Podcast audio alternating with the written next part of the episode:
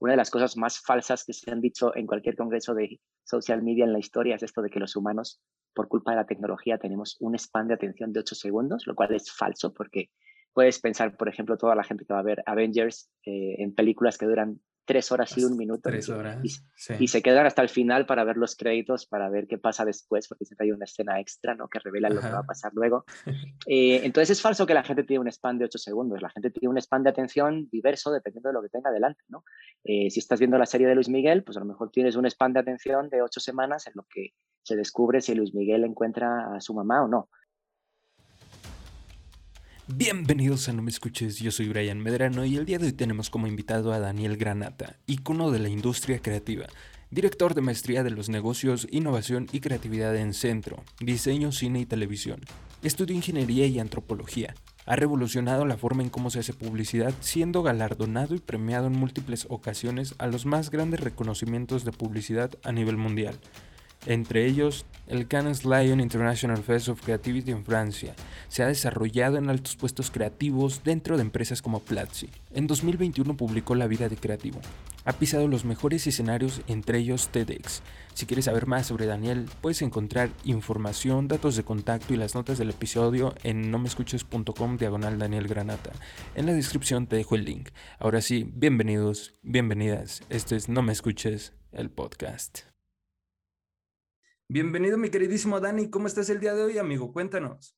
Hola, muy bien. Muy contento de estar aquí y expectante para saber de qué vamos a hablar. Perfecto, Dani. Antes de comenzar, ¿cómo podemos encontrarte en lo que son las redes sociales?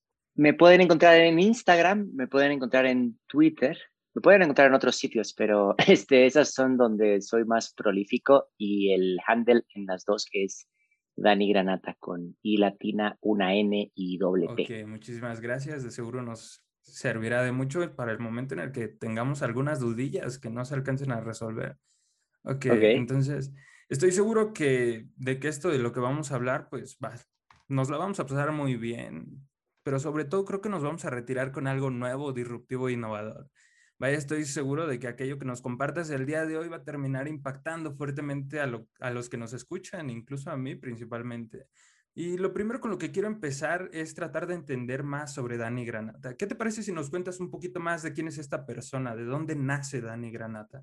Soy un inmigrante español eh, que emigró hace mucho tiempo eh, pensando que se iba un par de años de España, pero en realidad ya nunca regresó una vez que me fui, eh, descubrí que el, el, mundo es un, es un aula gigante de aprendizaje y, mm, y bueno, me siento, aunque vivo físicamente en México, la verdad es que siempre me sentí muy bien acogido en Latinoamérica.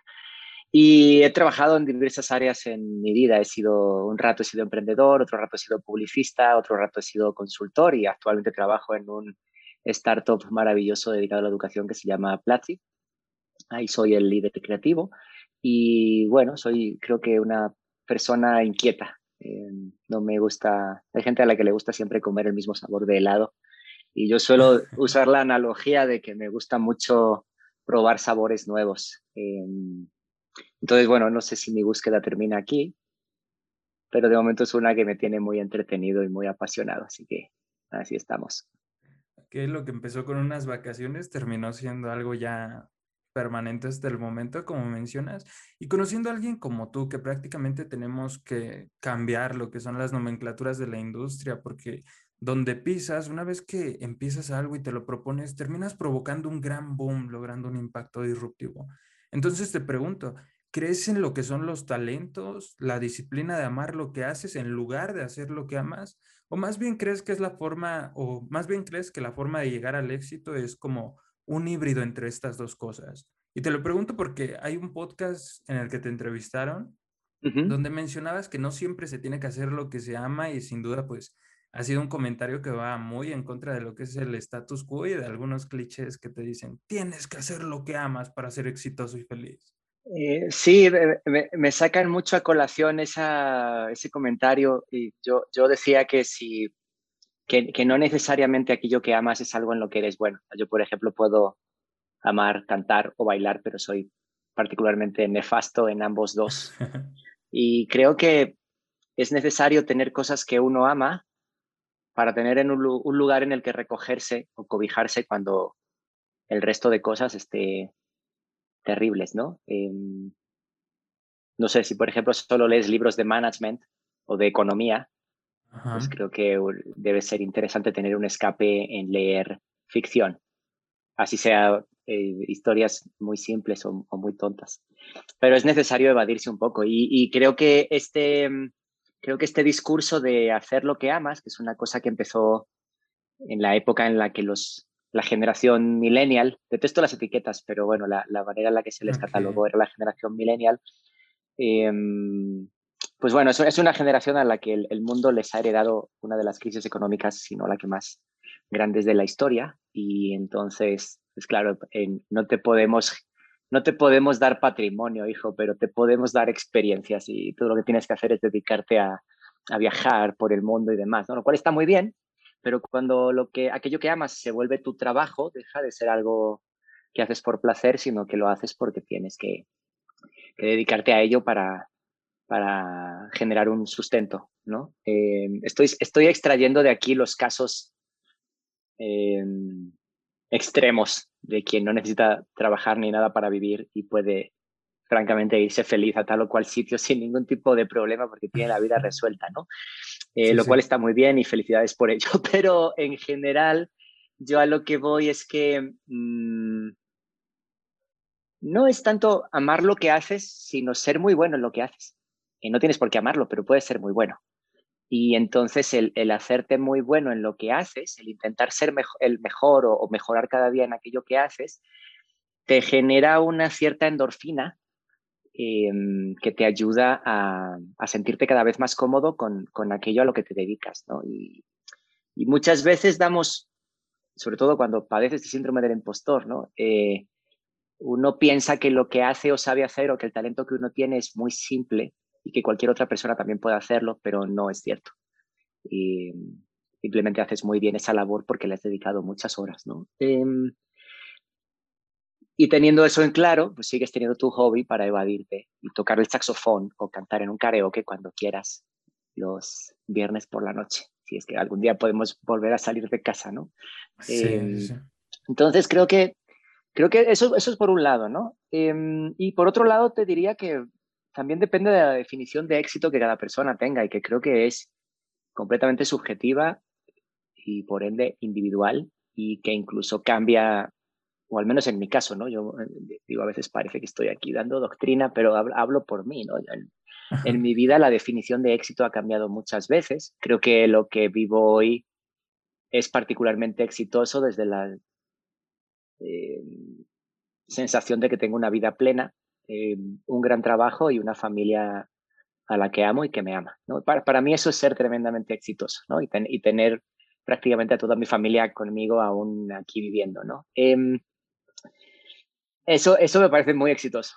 Eh, eso a, los 40, a los 44 años. ¿no? Probablemente a los 30 mi medida del éxito tenía mucho más que ver con, otras cosas como a lo mejor eh, un, mejor trabajo o, una, o, una, mejor, una mejor posición que presumir en LinkedIn, ¿no? Em, o, cosas, o cosas relacionadas con el sueldo o cosas relacionadas con, con, la, con la validación de la industria en la que trabajes, ¿no? Eh, específicamente yo trabajé mucho tiempo en publicidad y la forma en la que uno adquiere la validación en esa industria es a través de los premios. Eh, entonces, bueno, he tenido siempre la fortuna de estar en, lugares rodeado de, muchísimo talento y he podido estar en el spotlight de muchos escenarios que vistos desde fuera pueden parecer inaccesibles, pero en realidad hay, un componente también importante de fortuna en el hecho de estar en el momento correcto en el, en el lugar adecuado. ¿no? Em, entonces, bueno, hay, muchos factores y, por eso creo que el éxito es una medida que, que, al final hay ciertos factores que tú puedes controlar y otros no tanto. Y, y, creo que definir claramente qué es éxito para ti también te va a ayudar a definir el camino que quieres alcanzar para llegar a él.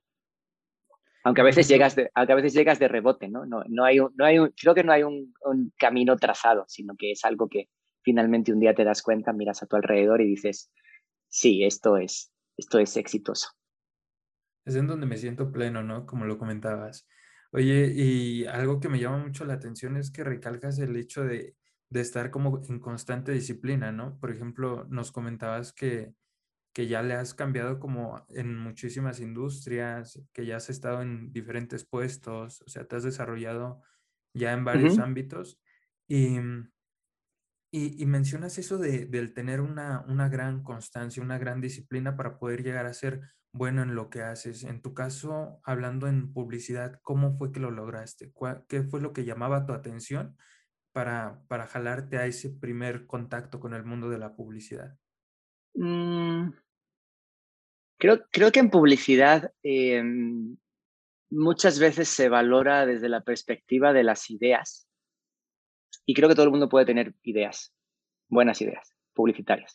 Em, si trabajas en publicidad, me refiero, ¿no? Sí, sí, sí. Em, creo que todo el mundo es creativo y em, creativo como adjetivo, no como sustantivo de que es una profesión publicitaria, ¿no? Insisto mucho en ese matiz. Y en general, yo más que considerarme alguien con talento que trabajó para la publicidad, yo lo que siempre tuve era un punto de vista y una opinión. Y a mí siempre me gustó cuestionar la línea del respeto es delgada a veces, ¿no? Entonces, a veces desde dentro de la línea y a veces un poquito por fuera. Eh, he sido un poco iconoclasta, con los años me he suavizado, pero sí he tenido épocas de mi vida que ahora miro para atrás y digo, uff, este tipo, ¿a dónde iba, no? Em, pero, pero creo que está bien em, desde la perspectiva de que para que algo mejore, lo tienes que mejorar desde un diagnóstico real de la situación. Por lo general a las personas no les gusta diagnosticar la realidad de una situación. Hay primero la fase de negación, ¿no? Y una cosa que pasa mucho en publicidad es que muchas personas que trabajan en publicidad o en general la industria, eh, ahora ya un poquito menos, ahora está la industria en un punto que no conozco tanto porque ya no me dedico a ello, pero creo que la industria siempre tuvo una visión de sí misma que no se correspondía con la realidad, sino que era lo que la industria a la industria le gustaría ser o parecer hacia afuera, aunque no fuera exactamente así, ¿no? Y entonces, em, en ese contexto, es eh, un terreno abonado para que si tú tienes una, un punto de vista y una ambición de demostrarlo, que fue lo que me pasó a mí, eh, tienes mucho camino por recorrer, porque en general em, a las personas no les gusta llevar la contraria, es, muy agotador llevar la contraria. Es, es, mejor seguir la corriente e intentar navegar el mismo río que nada, en el que nadan todos los demás. Eso ya es suficientemente cansado, ¿no? Y hay gente que llega muy lejos siguiendo esa, ese tipo de actividad, ¿no?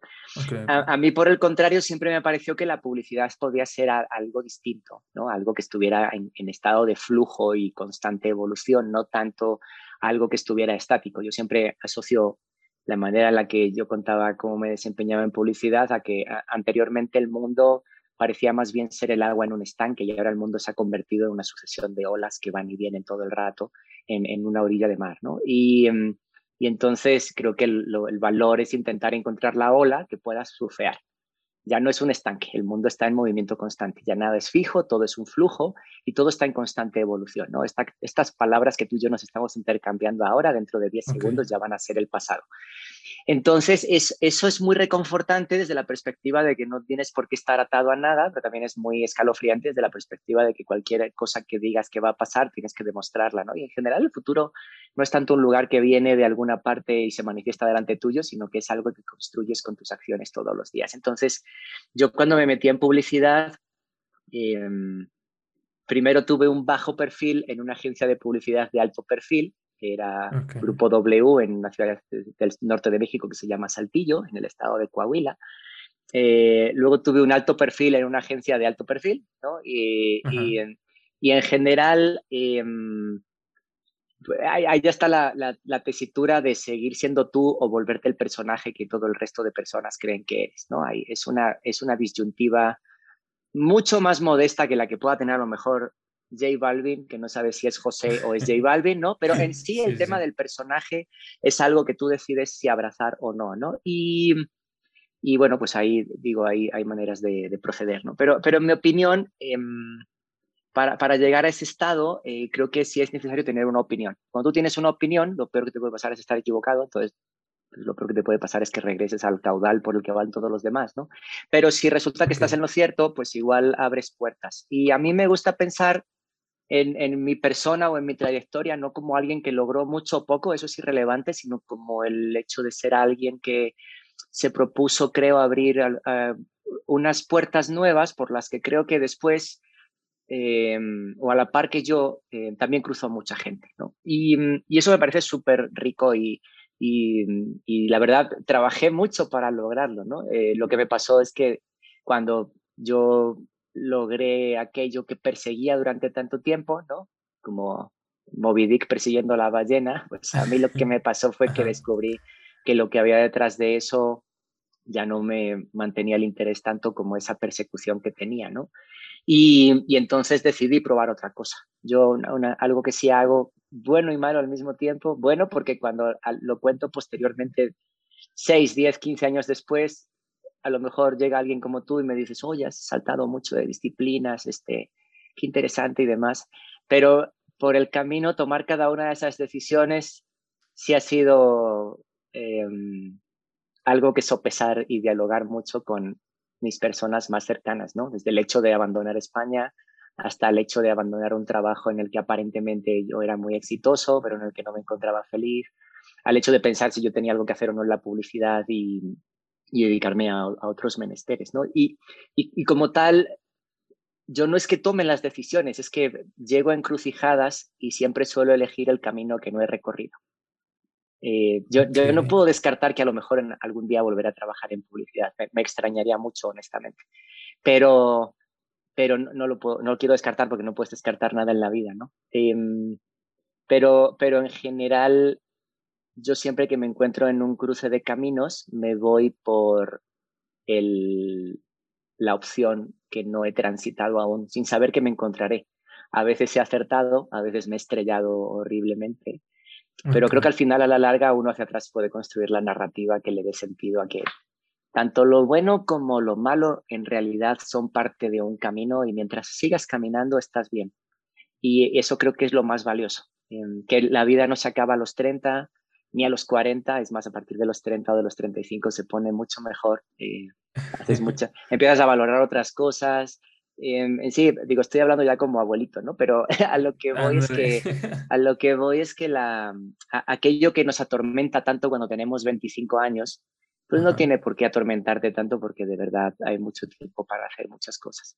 Ok, pues es, es prácticamente estar como en el dinamismo constante, ¿no? El tener que reinventarte a cada rato porque pues es lo que mencionas, no se puede hacer todo todo lo mismo para mucho tiempo, ¿no? Y, algo que me sorprende es cómo es que alguien que viene de Europa llega a México. O sea, muchas veces aquí en México tratamos de apuntarle como a un país más desarrollado en Europa, Estados Unidos, no sé. Y, y cómo es que alguien que llega de España es que logra cambiar la industria publicitaria aquí en México. ¿Cómo, cómo fue esa transición entonces? Yo siempre suelo decir que yo me fui a vivir a Saltillo viniendo de España porque no tengo los prejuicios que probablemente tengo hoy viviendo en una mega urbe como es la Ciudad de México. Y no me refiero por prejuicio de que piense que los otros sitios son peores, sino que hay sitios más pequeños donde el ritmo de la vida a mí ya no me motiva. ¿no? Este, estoy, estoy, muy acostumbrado, estoy muy acostumbrado a la neurosis de la Ciudad de México. Eh, entonces creo que solo podría cambiarla por la neurosis de otro sitio similar, ¿no? Y mm, entonces creo que es muy complicado que alguien vive en Ciudad de México o en Guadalajara se vaya a vivir a un sitio más pequeñito. Em, pero algo que yo siempre he destacado de haber pasado por el eh, Grupo W, que es una agencia que todavía sigue operando a muy alto nivel, es el hecho de que mm, el hecho de estar en Saltillo era irrelevante.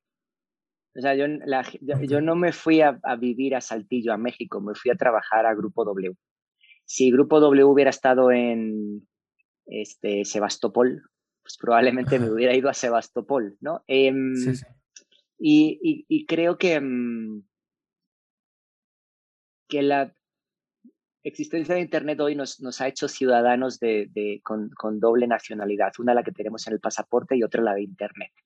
Y en Internet, por lo general, suele vivir toda la gente de nuestra misma nacionalidad o que habla el mismo idioma que nosotros. Entonces, la verdad es que para mí el hecho de irme a vivir a Saltillo fue eh, pintoresco como europeo, ¿no? Digo, obviamente tuve mi periodo de adaptación y además me fui a un sitio donde no había casi ningún otro español, solo había otro. Y lo sé porque me lo decían en el, en el Instituto de Migración cada vez que iba a renovar yo mi documento y me decían, y no sé si pensaban que porque solo había dos españoles nos encontrábamos y hablábamos en Saltillo, ¿no? pero la verdad, nunca nos encontramos. Sí, exacto, ¿no? Entonces, em, pero, pero el hecho de haberme ido a vivir allí a mí me sirvió para entender muchas cosas que he puesto en práctica luego, ¿no? Porque em, me sirvió para entender lo que es ser el otro. Cuando tú eres la norma y, y todo el mundo se ve como tú, todos son europeos como tú o españoles como tú, o te vas a la Ciudad de México y convives solo con españoles como tú, no te impregnas de la, de la, no hay una aclimatación cultural al país en el que vives. Yo me fui a vivir al norte, a un sitio donde a nadie le importaba mucho si yo era español, belga o peruano, eso era irrelevante, sino el hecho de si hacía bien o mal mi trabajo, ¿no? Entonces, yo me tuve que aclimatar a la dinámica cultural de un lugar en el norte de México, en mitad del desierto, no ellos a mí. Y, y, eso para mí fue muy valioso porque creo que hoy que se habla tanto de empatía, que es una de las palabras de moda, eh, creo que por lo general cuando se habla de empatía, en, realidad está camuflándose eh, bajo la palabra empatía lo que es únicamente lástima, ¿no? Ay, pobrecitas estas personas que han tenido que pasar por esta desgracia para no sé qué. Pero creo que la empatía, la empatía sin otredad es, es solo lástima. Creo que hasta que no te pones en los zapatos reales de ser el otro, de no ser la norma, es cuando entiendes lo, aquello por lo que pasan eh, millones de personas por cuestión de su color de piel, de su género, de su preferencia sexual, etcétera, ¿no? Y em, a mí haberme ido de Europa a, México, pero concretamente a Saltillo, me sirvió para eso. Para, digo, soy un tipo eh, tremendamente privilegiado, no quiero negarlo por un segundo, ¿no? Em, pero, pero tuve que aprender a ser, tuve que aprender a, a vivir en México bajo unas normas culturales que no eran las mías, ¿no? Ni en el banco, ni en un restaurante, ni con los compañeros de trabajo, ni nada. Y, entonces em, fue una gran enseñanza porque cuando hoy alguien me habla de, de, que, em, de que son minorías o de que son personas discriminadas, yo no lo puedo entender porque probablemente nunca me ha sucedido lo que a ellos, pero sí puedo entender y aceptar sin ningún problema que hay, hay otras realidades distintas a la mía que existen y que conviven con la mía. Y mi rol es darle voz a esas, a esas realidades. ¿no? Em, entonces, en, general, em, te diría, y respondiendo a tu pregunta de una forma muy larga, como siempre hago, pero, pero, pero, pero en general te diría que la, el hecho de que em, creo que lo valioso fue que me fui de España. ¿Ah, el dónde fui a caer es irrelevante. En general, España es un país muy endogámico, donde todo se piensa como en España es el centro del universo. Y es un país donde además está, es muy cómico, pero es, muy complicado que dos españoles que están en desacuerdo se lleguen a poner de acuerdo. Eh, de hecho, una de las cosas que cuento como, es, es un chiste, pero es cierto, de uno, de los, uno de los motivos por los que hay que entender que la casa de papel es una ficción, es porque es imposible que ocho españoles se pongan de acuerdo para nada. Eso para empezar, ¿no? Más allá de luego, luego lo fantástico que parezca el relato. Entonces, em, a mí abandonar la, como ese útero de mi bandera, ¿no? Y, salir y conocer el mundo y conocer, de, por ejemplo, que el relato que a mí me contaban en la escuela cada 12 de octubre es radicalmente opuesto al relato que se cuenta en México cada 12 de octubre. Eso, por ejemplo, a mí me hizo cuestionar cuántas otras cosas que aprendí en la escuela serían ciertas o no porque claramente lo que a mí me habían contado como una realidad eh, inapelable, pues también tenía matices cuando te cruzas del otro lado del océano, ¿no? Y eso, pues al final te vuelve eh, o un sociópata que odias a todo el mundo, afortunadamente no es mi caso, o te vuelve muy curioso y, y, te interesas por muchas cosas, ¿no? Porque ya no vives solo en una cultura, sino que tienes la cultura de la que vienes y la cultura a la que te estás aclimatando, ¿no? Y esto además hoy lo acelera Internet. Entonces creo que es eh, alguna vez me han preguntado, ¿qué, ¿qué, le dirías a tu yo de 20 años? Yo le diría, vete a España, ya. O sea, ya, no esperes a tener 28 o 29 como yo tenía cuando me fui, sino vete ya y descubre el mundo desde ya. Creo que si la gente viajara más, habría menos racismo, menos xenofobia, menos intolerancia y discriminación. Y ya metiéndonos un poquito a lo que es como el proceso en cuanto a, a los espacios publicitarios. En tu caso, mencionas que ya no, ya no estás como tan relacionado con la industria a, la fecha de hoy, pero en, en, el momento en el que lo, lo desarrollabas, hiciste, hiciste un buen trabajo allá. Eh, ¿Cómo es que identificabas el tipo de contenido publicitario de acuerdo a cada industria? Porque estás de acuerdo que, que es muy diferente hacerle publicidad, no sea a una industria alimenticia que a una industria deportiva o algo así. Entonces, ¿Cómo es que tú lograbas identificar cuál era el contenido adecuado? Depende de cada proyecto, obviamente. Em, en general te diría que uno cuando trabaja en publicidad lo que quiere hacer es siempre la mejor idea. O contar la mejor historia. Em, independientemente del, cliente o la cliente para la que lo haga. Y, hay una intención genuina siempre de, de, contar la mejor historia o hacer la mejor idea. Resulta que a veces la mejor idea que tú puedas tener no es la más adecuada para el proyecto que tienes delante, que es una cosa que le pasa a publicidad, que la manera en la que se evalúan las ideas muchas veces es subjetiva de la persona que las están evaluando. Em, en vez a veces de pensar en las ideas no por solo su, por su brillantez, sino desde la perspectiva si funcionaron o no. O sea, una idea a lo mejor es menos espectacular, pero funcionó muy bien y con eso debería alguien darse por satisfecho, ¿no? Entonces, en general, em, te diría que no hay una, diferenciación particular, salvo por el hecho de, pues digo, cada industria tiene sus peculiaridades y particularidades y, e, e insights, ¿no? De, de, consumo en cada una de ellas. Pero en general te diría que hay, creo que debería haber una aspiración generalizada a, a siempre contar el, el, la mejor historia posible, ¿no? O sea, hace, hace 40 años era posible construir una marca a base de alcance y repetición, mostrando un anuncio por la tele N número de veces, ¿no? Y mm, para todas las personas que vivan en México que tengan una cierta edad, no sé si recordará, pero para el año 2010 hubo una campaña de Bimbo muy famosa que salía con la selección de la mexicana que decía Ad Sandwich y ese comercial salía en la tanda de comerciales tres veces. Cada vez que había una tanda salía no una vez, salía tres.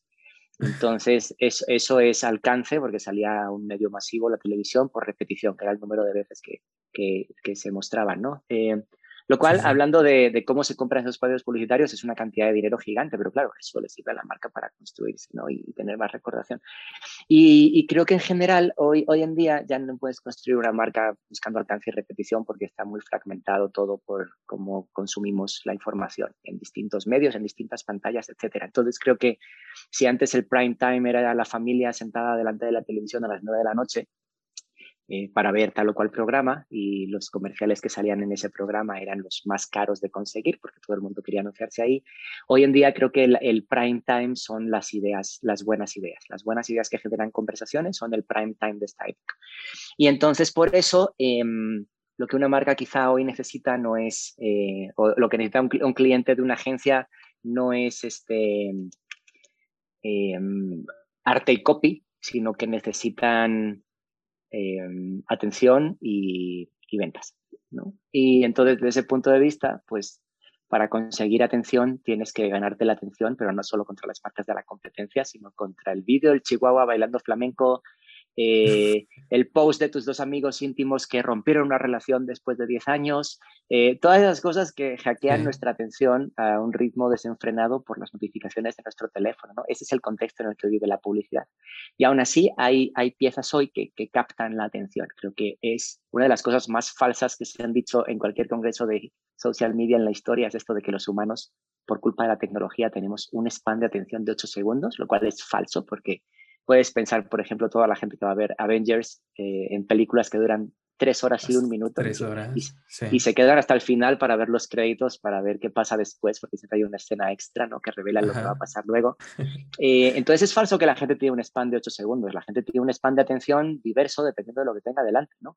Eh, si estás viendo la serie de Luis Miguel, pues a lo mejor tienes un span de atención de ocho semanas en lo que se descubre si Luis Miguel encuentra a su mamá o no.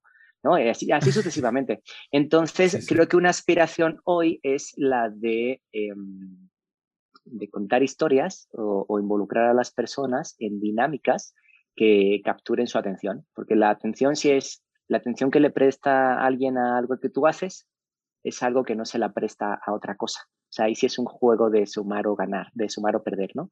Em, Entonces, en, general te, diría que mm, no tengo una respuesta para tu pregunta, tengo como una visión del contexto en el cual creo que lo que importa es em, hacer eh, proyectos o historias que capturen la atención de las personas y que deseablemente se la quieran compartir. Claro, el hecho de querer como anichar a la sociedad, ¿no? O sea, tratar de buscar como un lugar en el que las personas tengan algo en común y tratar de, de, crearles la historia, como dices, ¿no? Y algo que te iba a preguntar, pero que ya más o menos se fue respondiendo. O, aunque, no te, aunque no tengan en común, o sea, em, hace poco, por ejemplo, vi una, una, película que ha salido en Netflix, se llama ah, Los Mitchells contra las máquinas o algo así. Es una familia la historia está ambientada en, en, un día como de un apocalipsis en el que todas las máquinas se rebelan contra los humanos y los únicos humanos que no han sido capturados son esta familia súper disfuncional donde hay un padre totalmente negado para la tecnología, una madre que sacrificó su carrera por el papá, una hija que quiere ser cineasta y un hermano pequeño eh, fascinado con los eh, dinosaurios. Lo cual es medio cómico porque la estructura familiar tiene una cierta remembranza con la mía, ¿no? Yo tengo una hija mayor y tengo un bebé ahora. Entonces, lo interesante, por ejemplo, de la película es que la película mm, te expone a la situación de qué pasaría si las máquinas tomaran el poder desde la perspectiva de cada uno de los personajes. Y una cosa muy interesante que a mí me sucedió fue que después de que terminó la película, antes de volverla a ver, porque mi hija es súper fan de esa película, eh, hablamos al respecto de qué pasaría o si eso podría llegar a pasar. y, me, pareció que generar una conversación en el entorno al que va dirigido la película, que es la familia, me hace pensar que la película no tiene un nicho concreto, sino que el nicho son todos y cada uno tiene su opinión al respecto. Y lo interesante es cuando esos nichos coinciden en una conversación, que es básicamente lo mismo cuando que sucedió cuando, por ejemplo, salieron las películas de The Matrix y el interés no era el hecho de que tú la vieras o yo la viera, sino que tú la vieras, yo la vieras, en un foro de Internet los dos dijéramos lo que pensábamos que significaba lo que acabábamos de ver, que claramente eran alegorías y metáforas de cosas más profundas y filosóficas, ¿no? Y el hecho de dialogarlo eh, nos daba a ambos dos una capa nueva de información a través de la cual al revisitar la película la veíamos distinta porque entendíamos distinto lo que estaba sucediendo, ¿no? Entonces yo creo que, eh, está esta cuestión a veces de, hacer y segmentar cada vez más y más y más y más. Pero creo que segmentando más y más y más y más, por ejemplo, una marca no se construye. Creo que para que una marca se construya tiene que hablarle a, todo el mundo. Los que ya están convencidos van a seguirlo, pero a lo mejor a la gente que aún no está convencida o no conoce la marca van a descubrir que existe y puede que se interesen por ella. Entonces, em, pues creo que el marketing sigue siendo el producto plaza, precio y promoción, como decía Kotler hace muchos años, eh, y eso no ha cambiado con la data ni nada. Los principios del marketing siguen siendo los principios que eran hace unos años. Hoy tenemos más herramientas, ¿no? Eh, creo que estamos un poco obnubilados un poco con la data y con las estadísticas em, y hemos descartado un poquito la intuición eh, que siempre fue necesaria para que las cosas triunfaran afuera, ¿no? Em, entonces, digo, lo, pongo sobre la mesa como matiz, ¿no? En el hecho de que a lo mejor no siempre hay que acotar todo lo posible para llegar a una población concreta, porque eso son todas suposiciones al final, ¿no? Eh, de que esto es una población como tal. Hace poco vi un anuncio que salían como eh, varón inglés de 65 años, eh, con patrimonio de no sé cuánto, y tenía una serie de características, ¿no? Y, y salía de un lado el príncipe Carlos, el hijo de la reina de Inglaterra, y del otro lado salía eh, Ozzy Osbourne. Entonces, ah, demográficamente los dos coinciden, pero son dos personas radicalmente distintas, ¿no? Entonces, em, pues al, final te digo, creo que, que, uno puede encontrar un montón de información en, en, los datos, pero al final tiene que acudir a la intuición y al instinto para saber si lo que tiene delante es objetivamente bueno o no, ¿no?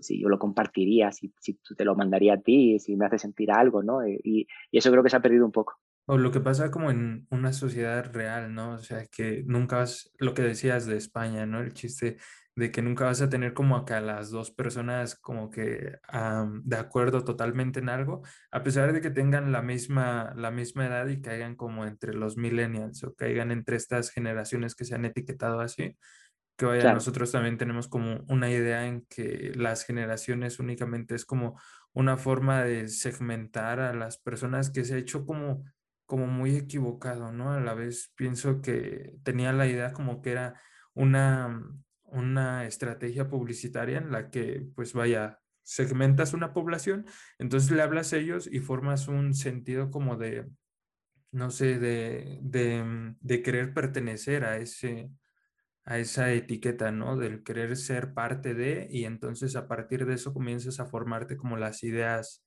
de, del qué tengo que hacer para llegar a eso, qué tengo que consumir, qué tengo que ver, qué tengo que, cómo me tengo que comportar, ¿no? Ok, y algo que mencionabas hace un ratito era como que, que las ideas cuando haces un proyecto tienen que ser como eh, evaluadas, ¿no? Entonces, tú que has tenido la oportunidad de trabajar con empresas gigantescas, ¿cómo es que se obtiene la confianza de una marca al momento de querer sacar un proyecto nuevo de publicidad? Eh, me refiero a que si la empresa tiene que hacer una evaluación previa a la idea que se propone, ¿cómo es que, que se lleva a un acuerdo? Vamos, a final de cuentas dices que es como un choque de, de ideas, entonces, ¿cómo es que se llega a una solución o cómo es que se llega a un, a un proyecto final? Creo que em, algo que pasa, por ejemplo, mucho en el mundo de la publicidad, cuando, cuando acabas de llegar a él o trabajas desde fuera o lo ves desde fuera, es, es estar fascinado por el hecho de de la publicidad que hacen grandes marcas, ¿no? Em, y a mí me ha pasado, ¿no? De, llegar a, algún lugar y, ver que la gente más joven quiere trabajar para N número de marcas muy concretas y muy renombradas. Em, y en general trabajar para esas marcas a veces es muy complicado porque como son marcas globales, muchas veces los lineamientos que tienen hacia los mercados locales son tan rígidos que es imposible salirse de ahí y entonces, aunque tú tengas una idea fantástica, esa idea nunca va a suceder. Eh, en cambio, hay otras marcas que son marcas más pequeñitas y son por ende más flexibles y lo que están buscando a lo mejor es ser más grandes ser más conversadas, más conocidas y entonces te permiten hacer cosas más eh, que llamen más la atención. Em, en, general, creo que las empresas son personas. Entonces, yo he tenido clientes magníficos con los que además tengo una relación de amistad ahora mucho tiempo después. He tenido clientes nefastos de los que no quiero volver a saber nunca más en mi vida y probablemente ellos de mí tampoco, ¿no? Em, y lo interesante es, es, el hecho de cuando tú tienes un gran cliente es irrelevante la marca para la que trabaja porque si se va a otra marca, em, pues al menos tienes la, la, línea abierta de comunicación para hablar desde la sensatez que impera en la relación entre las dos partes, ¿no? Que es el hecho de eh, alguien contrata los servicios de una agencia para resolver un problema estratégico o de comunicación o ambas dos cosas. Eh, eh, eso, eso debería ser la norma, ¿no? Luego, luego te encuentras con, con, algunas otras situaciones en las cuales todo lo que tú propones se cuestiona y llega un punto en que te planteas, pues, pues ¿para qué demonios me buscaron? Si, si todo está mal, pues, pues ya, fuera de aquí, ¿no? Entonces, yo en general lo, que diría es que más allá de las marcas, em, yo vería el récord de los clientes y, te acercas a ellos, ¿no? Y, entonces ahí es donde tienes que establecer la relación. Creo que como todo en la vida, el, principio de Pareto impera, ¿no? El 20% genera el 80% de los resultados, entonces probablemente de tus clientes el 20% o menos genera el 80% de tus éxitos como profesional. Eh, y está bien, ¿no? Porque si ojalá hubiera muchísimos clientes muy buenos, pero creo que por, desgracia y por proporciones, pues no todo el mundo en la vida tiene el talento, no para su trabajo, sino para entenderse con uno, ¿no? He tenido clientes magníficos que tenían clarísimo lo que necesitaban y me lo pedían a mí o a mis equipos y listo, es lo que querían, no querían nada fuera de ahí, ¿no? Entonces se agradece también como la, la claridad y transparencia de decir lo que necesito de ustedes es esto y no me traigan otra cosa porque les voy a decir que no, o sea, no pierdan el tiempo, ¿no? Entonces yo, yo diría que, la, que el, el, tema del, de cómo se tramitan las ideas es, em, tú no puedes vender una idea hasta que no te has vendido tú primero. O sea, el cliente o la cliente primero te compra a ti y después compra tus ideas. Si no te conocen para nada y propones una cosa muy estrambótica, pues van a decir, este tipo qué dice? ¿no? Pero si tienes algún tipo de reporte con la persona a la que le estás eh, presentando, eh, relación, aunque sea, no quiero decir amistad, ¿no? Pero sí ya convivencia, ¿no? Por el verse todas las veces que uno va a presentar, etcétera.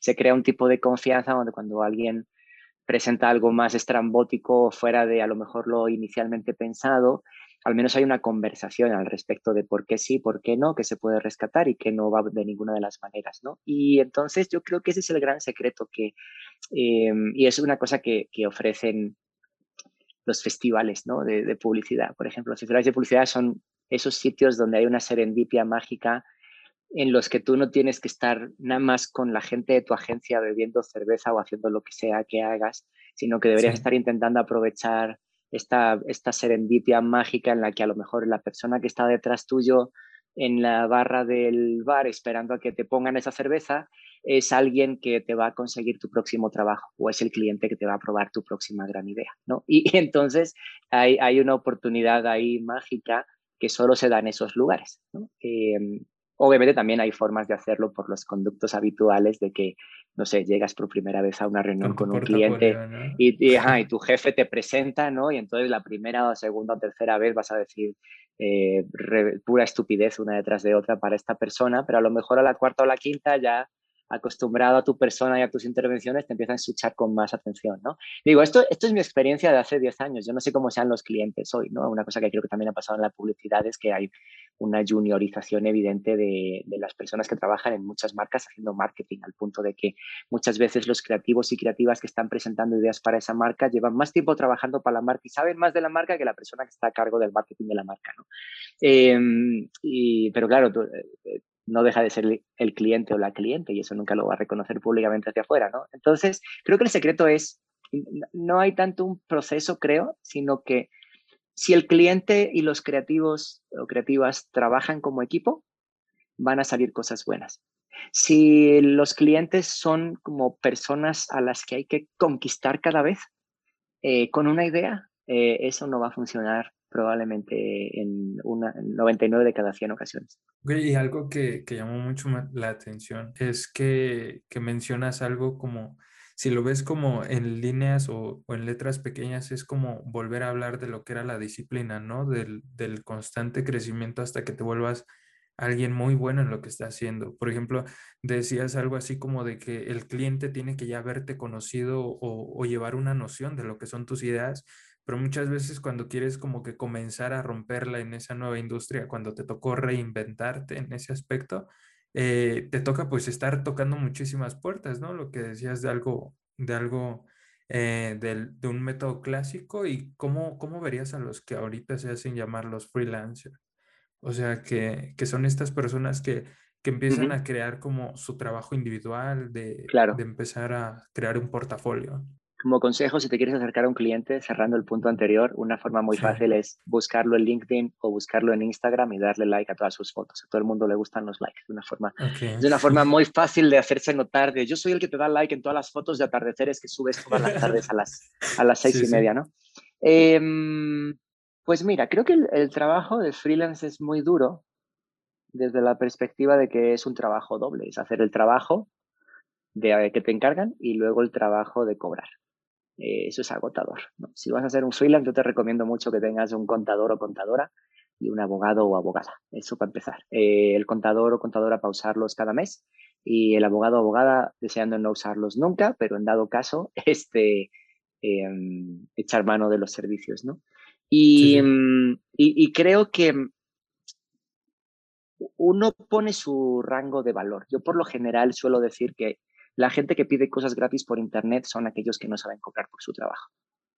Entonces, eh, creo que uno tiene que tener la noción de profesionalidad suficiente como para entender que su trabajo cuesta X y que a lo mejor lo puedes reducir un poquito por la circunstancia, pero no puedes hacer el trabajo gratis o, hacerlo por un 10% de lo que tu trabajo realmente te costaría, porque al final te vas a arrepentir, ¿no?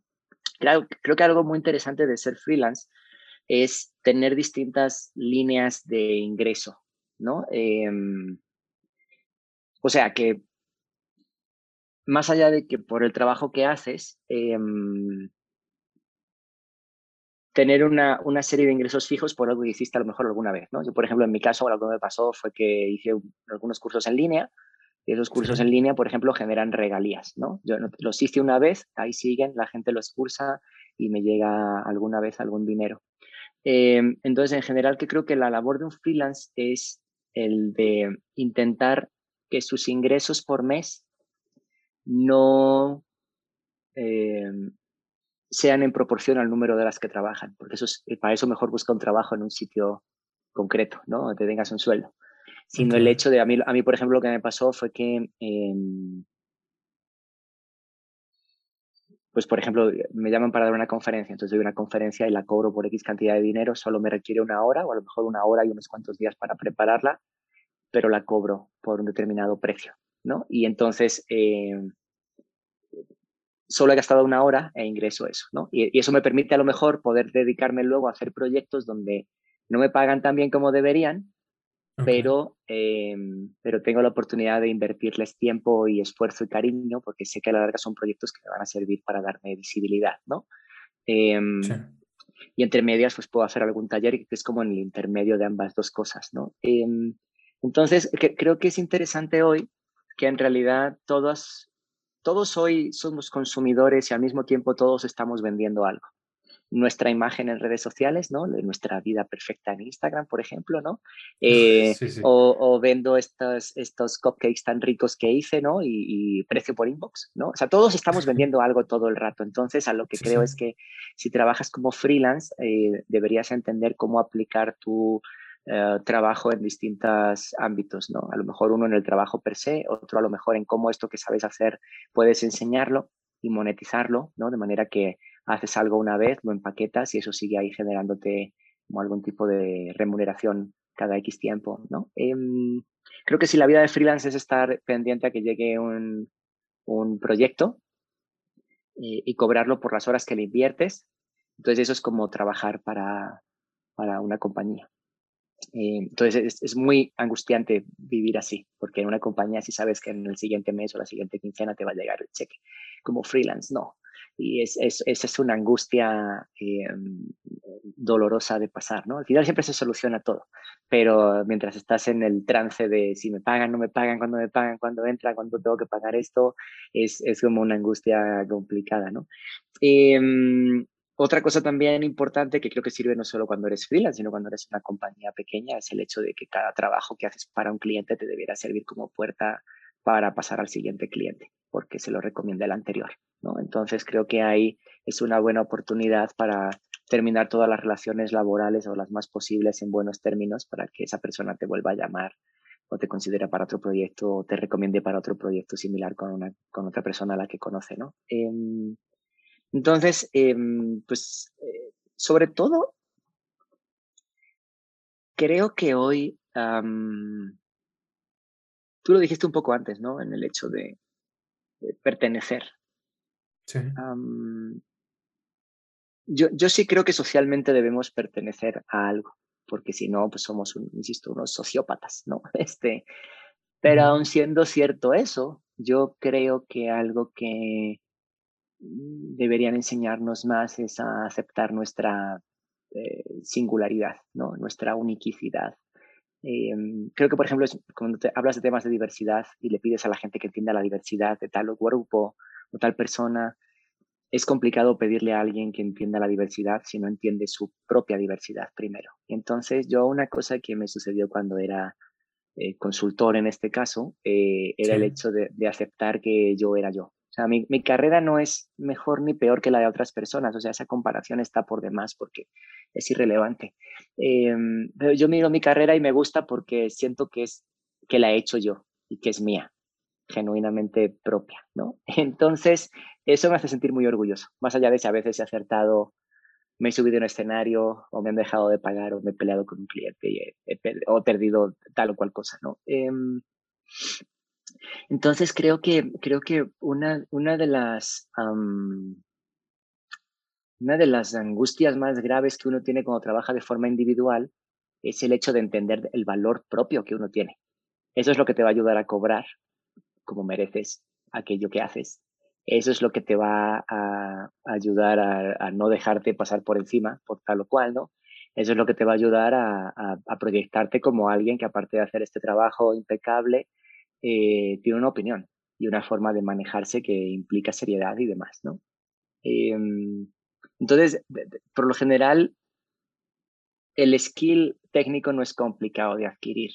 el amor propio muchas veces se adquiere con los años y es complicado, sobre todo cuando eres joven porque estás lleno de dudas y, quieres hacer demasiadas cosas, ¿no? Hoy es más hoy que nunca que estamos comparados todo el rato, ¿no? Con, con Pepito fulanito que a tu edad ya había logrado no sé qué, ¿no? Y eso es como una especie de, de angustia constante de, puta, ¿y yo, ¿y yo qué estoy haciendo con mi vida? Entonces, eh, Creo que sí, creo que el hecho de ponerse en, revalorización de uno mismo o una misma es, es, quizá lo más importante, más que el skill incluso. Ok, Dani, mira, yo sé que ya estamos como muy cortos en lo que es el tiempo, ya nada más para pasar a la parte final del episodio. Eh, pasamos a las preguntas que son un poco más concretas sobre aprendizaje personal, similares a lo que sería como una mentoría, y como a nosotros nos gusta llamarle lo que son las golosinas del episodio, ¿no? Muy bien. Y digo golosinas porque ya son estos puntos donde queremos como todo lo, lo fácil, ¿no? Eh, y ya algo que, que, me adelantaste de esta pregunta es como si pudieras regresar el tiempo, ¿cuáles son los tres consejos que le darías a tu yo de hace 10 años? Eh, ya sé que salirse de España, pero... Sabes que es, me lo han preguntado muchas veces y siempre hago el esfuerzo de, de responder y realmente no lo sé. Eh, y es irrelevante, creo, porque la persona que yo era hace 10 años es completamente distinta de la persona que soy hoy. Entonces es, es irrelevante porque yo necesitaba estos 10 años para llegar a ser quien soy y hace 10 años lo que digo hoy no lo hubiera entendido. Entonces e, es, es como una pregunta con trampa, eh, pero mi respuesta es no lo sé. O sea, no, no, no sé, es una, es un juego que ya no, no sé la respuesta. Ok, a ver, y número dos, que sería cómo, cómo encarar una situación de fracaso, o sea, cuando te está yendo mal en el ámbito profesional, ¿cómo es que lo, lo enfrentas? Vamos, una persona que ya ha tenido como diversas actividades, que se ha desarrollado en diversas áreas, pues llega a haber topes, ¿no? En tu carrera. Claro, em, yo creo que el fracaso está sobrevalorado. Creo que hay veces en que, o sea, no es lo mismo fracasar cuando tienes una red de apoyo por debajo que te soporta. Entonces te, caes y te duele, claro que sí. a fracasar y perderlo todo. Pero por todo digo todo, ¿no? Eh, son, son tipos de fracaso distinto. En mi caso, yo, yo creo que he fracasado poco en la vida. Eh, lo digo para bien y para mal. Em, creo que he tenido la suerte muchas veces de al caer, caer de pie no sé cómo, pero, pero caer de pie, ¿no? Y, y pero sí he tenido eh, momentos, claro, em, muy bajos, ¿no? No solo profesionales, sino también personales, ¿no? Em, creo que una de las cosas más dolorosas en mi vida siempre ha sido que hubo una disparidad entre mi vida profesional y mi vida personal. Entonces, cuando me iba muy bien en una, me iba muy mal en la otra y viceversa, ¿no? Ahora ya he alcanzado un equilibrio donde probablemente eh, es, es el, el lo, idóneo y lo óptimo, ¿no? Em, entonces, pues, pues no, no, quiero caer en el típico de échale ganas ni nada de eso, ¿no? Em, creo que en contexto hay muchos fracasos que he tenido que me han dolido desde el ego, más que nada no porque como tal fueran fracasos de una gravedad en la que mi mundo se fuera a terminar, ¿no? Em, no, no por eso digo que no me hayan dolido, pero en realidad, vistos con el tiempo, no eran tan graves. Y entonces creo, que, creo que poner perspectiva eh, ayuda cada vez que te sucede algo que no va como tú esperabas que sucediera, ¿no? Em, en general te digo, creo que lo comenté antes, ¿no? Creo que, mm, que la vida son altas y bajas, que a veces te va mejor, a veces te va peor, eh, pero que el, el, la, la, solución es seguir adelante. Mientras sigas caminando, em, vas a seguir encontrando luego luz.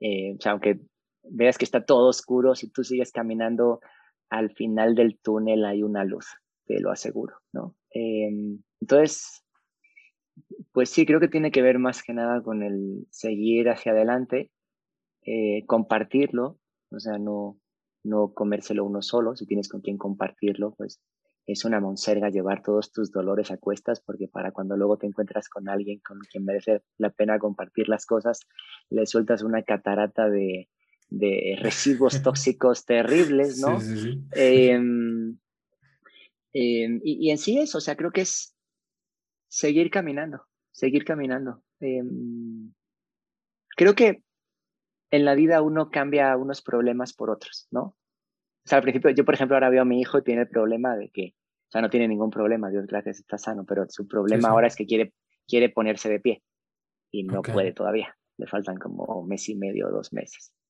Eh, y probablemente luego su problema sea que quiere llamar mi atención y no sabe decir papá. Entonces tose.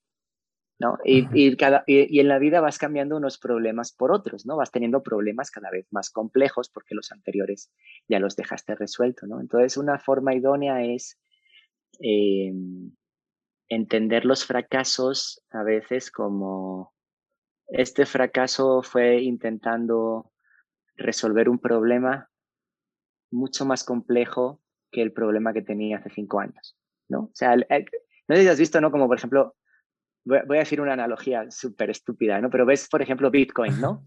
Y ves Bitcoin como tiene subidas y bajadas, y si lo ves a la luz de los días, pues hay días donde sube. Ahora, por ejemplo, el día que tú y yo estamos grabando esto, está bajando otra vez.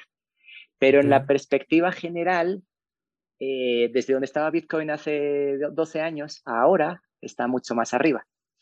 Y creo que la vida es justo eso. O sea, hay días en que todo sube, hay días en que todo cae en picado, pero al final em, vas a llegar a estar más arriba que lo que estabas cuando iniciaste, porque vas resolviendo problemas más complejos o problemas mejores. Y, eso debería dar una perspectiva de los fracasos. De, pues sí, este, no conseguí lo que quería en esto concreto, pero si tu vida no se va a acabar, si tu vida em, sigue, y, todavía tienes como procurarte para seguir caminando, entonces eso es la solución para mí. Ok, es como agarrar la experiencia hacia victoria, hacia fracaso y convertirla o utilizarla para algo así como efecto bola de nieve, ¿no?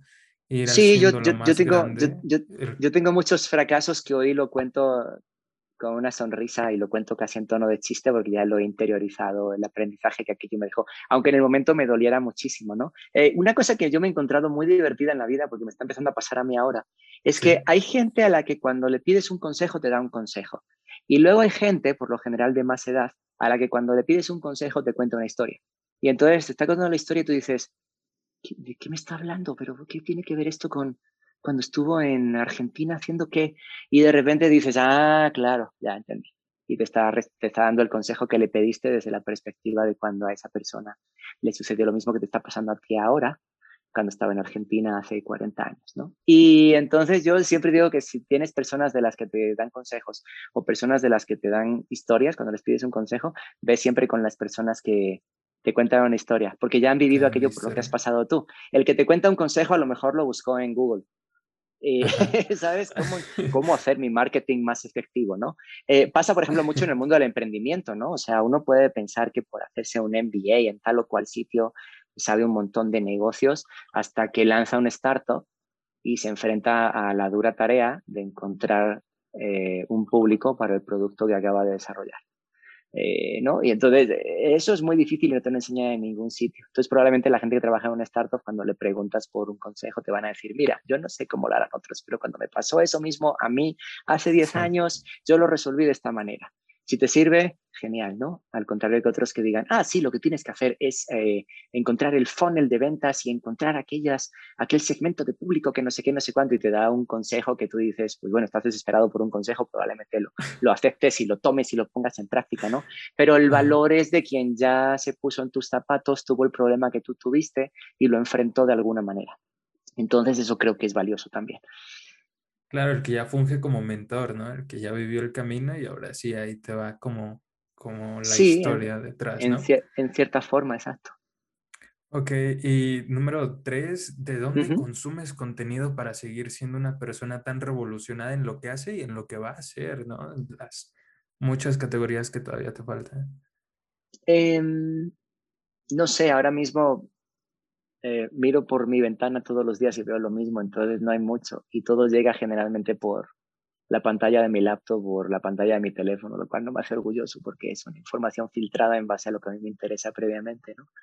Eh, honestamente, a mí ser papá me, sí me cambió la vida, me dio una perspectiva distinta de entender el mundo desde los ojos de otras generaciones. Y mm, en general creo que soy una persona curiosa hay, gente que tiene la capacidad o habilidad de ser como laser focus con algo.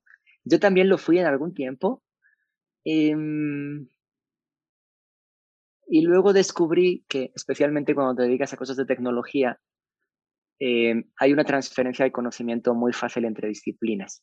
Y eso me hizo poner en valor el hecho de, ah, voy a leer qué hizo tal en esta disciplina, a ver si lo puedo replicar yo en la mía, que en mi caso era tecnología hace muchos años. ¿no? Em, y entonces, eh, hoy soy una persona tremendamente curiosa. Yo soy lo que se denomina un generalista.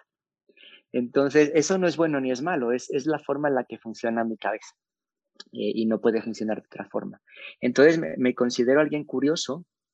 Em, eso también tiene el problema de que hay ocasiones en que tienes que poner los límites, ¿no? De hasta dónde ya esto ya es como, ¿no? Haces un clic en un vídeo y lo ves y luego haces clic en el siguiente y lo ves y haces clic en el siguiente y lo ves y ya acabas viendo que viendo que las pirámides las trajeron los alienígenas, ¿no? Desde no sé qué planeta, pero entonces ponerle, ponerle freno también a la curiosidad es, puedes acabar en lugares muy oscuros. Em, pero en general te, te diría que, que, mm, que soy curioso, que no, que no sufro por la incertidumbre. ¿Sabes? O sea, no, no es algo que... Hay, hay, hay otras personas que necesitan como un mínimo de cosas para vivir. Em, y la incertidumbre les molesta, ¿no? Porque cuestiona que todo lo que han logrado construir a lo mejor va a cambiar.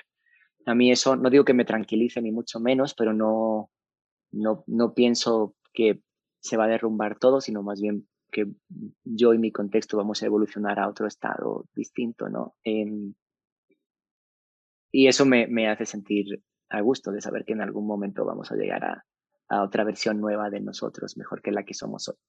Entonces, por, eso sigo siendo curioso, ¿no? Em, y entre medias, pues bueno, intento aplicar la curiosidad en cosas tangibles. Digo, hoy trabajo en una startup que se dedica a la educación porque cuando trabajaba como consultor, eh, yo tenía un gran dolor que no reconocía en público nunca, que era el hecho de que como consultor tú diagnosticas que le duele a las compañías que te contratan, pero muy pocas veces te quedas para poner en práctica aquello que tú les recomendaste como solución a su problema, ¿no? Y yo tenía curiosidad de saber si ah, todo aquello que yo pensaba que era el mundo en realidad funciona así. Y ahora trabajando en una startup, pues descubro que muchas de las cosas que pensaba eran correctas y otras muchísimas más estaban completamente equivocadas, ¿no? Y es, es muy reconfortante saber que estás equivocado. Porque lo peor que te puede pasar es que te corrijan o que aprendas algo nuevo. Y, y entonces al, al final lo, lo, que queda es, pues bueno, una persona que aunque tengo ya casi 45 años, no me siento como tal. Creo que no me veo como tal. Sí me veo muy jodido porque llevo un año sin dormir. Porque pues tener, tener un bebé, tener un bebé es un experimento biológico para ver cuánto puede sobrevivir un humano sin dormir más de tres o cuatro horas al día, ¿no? Em, pero, pero en general, em, te digo, me, gusta eh, hablar con gente más joven como tú, porque a mí me hubiera gustado cuando yo tenía tu edad que alguien me dijera que estaba bien ser yo. ¿Sabes? Yo siempre me encontré, yo siempre me encontré con, no, pero ¿cómo vas a hacer eso? No, pero ¿cómo te vas a ir a México? No, pero ¿cómo vas a cambiarte de trabajo? No, pero ¿cómo va? ¿Sabes? Y siempre era como tomar decisiones em, a disgusto de los demás. O sea, nadie, nadie o muy poca gente se tomaba el tiempo de decir si, si esto es lo que tú quieres y necesitas ahora, hazlo, ¿no? Entonces, e, esa soledad a veces también es, es dura, ¿no? Tomar esas decisiones sabiendo que vas a disgustar a, a muchas personas cercanas a ti. Eh, entonces, digo, a mí me gusta mucho pensar en la idea de que cuando yo tenía tu edad, eh, sí alguien me hubiera, a lo mejor eh, si me hubiera pasado eso que te acabo de decir, ¿no? Que alguien me dijera que todo estaba bien y que yo fuera yo, a lo mejor hubiera hecho lo contrario para llevarla a contrario, ¿no? Entonces me hubiera metido a trabajar en una consultora estructurada y hubiera terminado los estudios y todo, ¿no? Eh, nunca se sabe, todo es como puro hubiera. Pero, pero sí, creo que, creo, creo que hoy más que nunca, em, todos los días por internet ves cada cosa que dices, esto es, ¿qué es esta estupidez? Y a la vez luego te encuentras con algo que dices, wow, esto es increíble. O sea, no sé, cómo, no sé cómo lo hicieron, pero esto es increíble y alucinante, ¿no? Entonces el hecho de tener una ventana ahí afuera donde si tienes un talento poder exponerlo, eso me parece increíble. y como tal aprovechable. Ok, y ya por último, porque yo sé que ya, ya vamos muy mal en tiempo, eh, ¿cuáles son los proyectos que se vienen a futuro de, de Dani Granata? Dices que ahorita estás como que viviendo esta etapa en la que te gusta experimentar, te gusta ser curioso y llenarte como de, de esos nuevos conocimientos que te pueden llegar a la puerta. Yo te veo ahorita muy clavado en lo que es la, tu, bueno, el proyecto de Platzi, pero ¿cuáles vendrían a ser los futuros proyectos, los que tengas en mente? Em, estoy terminando un libro. Ok. Em, Platzi, indudablemente, es, es un proyecto es el trabajo más difícil que he tenido. Y a la vez es el trabajo que probablemente más ha valido la pena de todos los trabajos que tengo, que he tenido. Desde la perspectiva de cambio y efecto social. Em, pero es muy complicado, es muy difícil. Es, es una cantidad de frustración de... Por eso digo que el fracaso está sobrevalorado, porque cuando uno habla de que uno aprende de los fracasos, uno aprende a posteriori, pero el día que haces algo que luego fracasa, tú lo haces pensando que va a ser correcto y fracasa. Y eso es doloroso para el ego, ¿no? Y también para, eso, tengo que, para la como economía mental de tengo que buscar otra manera de hacer esto que quiero lograr, pero esto que pensaba que iba a funcionar ya no funcionó. Entonces es un, es un trabajo eh, muy duro de esa perspectiva, ¿no? Y eh, también es un trabajo que te vuelve muy humilde sabiendo que probablemente cualquier cosa que quieras emprender va a fracasar, ¿no? Entonces, eso es interesante. Eh, y sobre todo, em, pues tengo ahora en, como gran proyecto el, entender cómo se cría a un niño varón en este mundo, en esta época, ¿no? O sea, tengo una hija que ella cree que puede ser astronauta, presidenta de México y, y veterinaria de animales a la vez que artista. Eh, todo a la vez. Entonces, yo mi único trabajo ahí es que no se le olvide nunca, que puede ser todo eso. papá, ¿no? Sin más, pues, eh, esperemos que ella sea mejor. Em, pero no sé cómo es ser eh, un niño varón en este mundo. O sea, las niñas tienen un montón ya de referentes en las que poder verse para em, avanzar, ¿no? Pero los, todo este tema de las nuevas masculinidades y demás no, no es una cuestión de, de diálogo y de discurso progre, sino que tiene que ver con el hecho de que los niños como tal, cuando crecemos, el único ejemplo que tenemos realmente eh, sea un Billy Elliot, ¿no? De, entender la, masculinidad desde otra perspectiva, ¿no? Entonces, ¿dónde están los otros Billy Elliots? En base a qué comparo a, este niño, este, qué, qué, ejemplos tiene. Obviamente el primer ejemplo soy yo, ¿no? Pero, pero a lo que voy es que es una labor eh, súper misteriosa que estoy intentando descifrar día a día. Todavía estamos en el, todavía estamos en el capítulo piloto. Tiene nueve meses apenas recién cumplidos. Eh, pero eso es algo muy interesante que probablemente me va a dar mucho que pensar. Tengo la, la expectativa de que mis hijos vivan en el año 2100. Eh, yo ya no estaré aquí, por ejemplo, espero. Bueno, espero que sí, pero probablemente no. Em, pero sí me gustaría que para cuando llegue ese año em, sean unas circunstancias donde digan a lo mejor para atrás, ah, este, papá tenía razón o en esto papá la cagó miserablemente y no se parece en nada a lo que nos dijo, ¿no? Tengo mucha curiosidad por, por ese instante, ¿no? Ellos ya viejitos, ¿no? Con sus familias, eh, espero. Y, y en sí, nada, creo que eso es la vida. Bueno, pues ya hemos llegado a lo que es el final del episodio. Sabemos que, que no es suficiente para escuchar todo lo que, lo que tienes que compartir y más al saber que te dedicas a muchísimas cosas.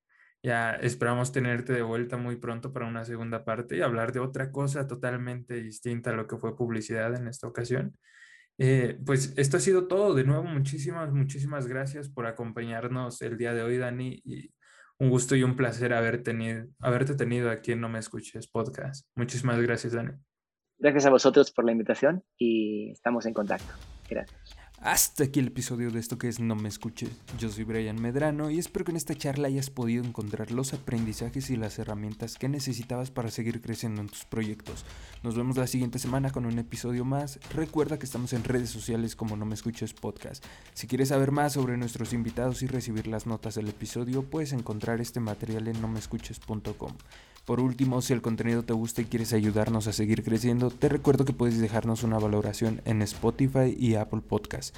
además de compartir los episodios con quien creas que pueda ayudarle. Esto ha sido todo, hasta la próxima.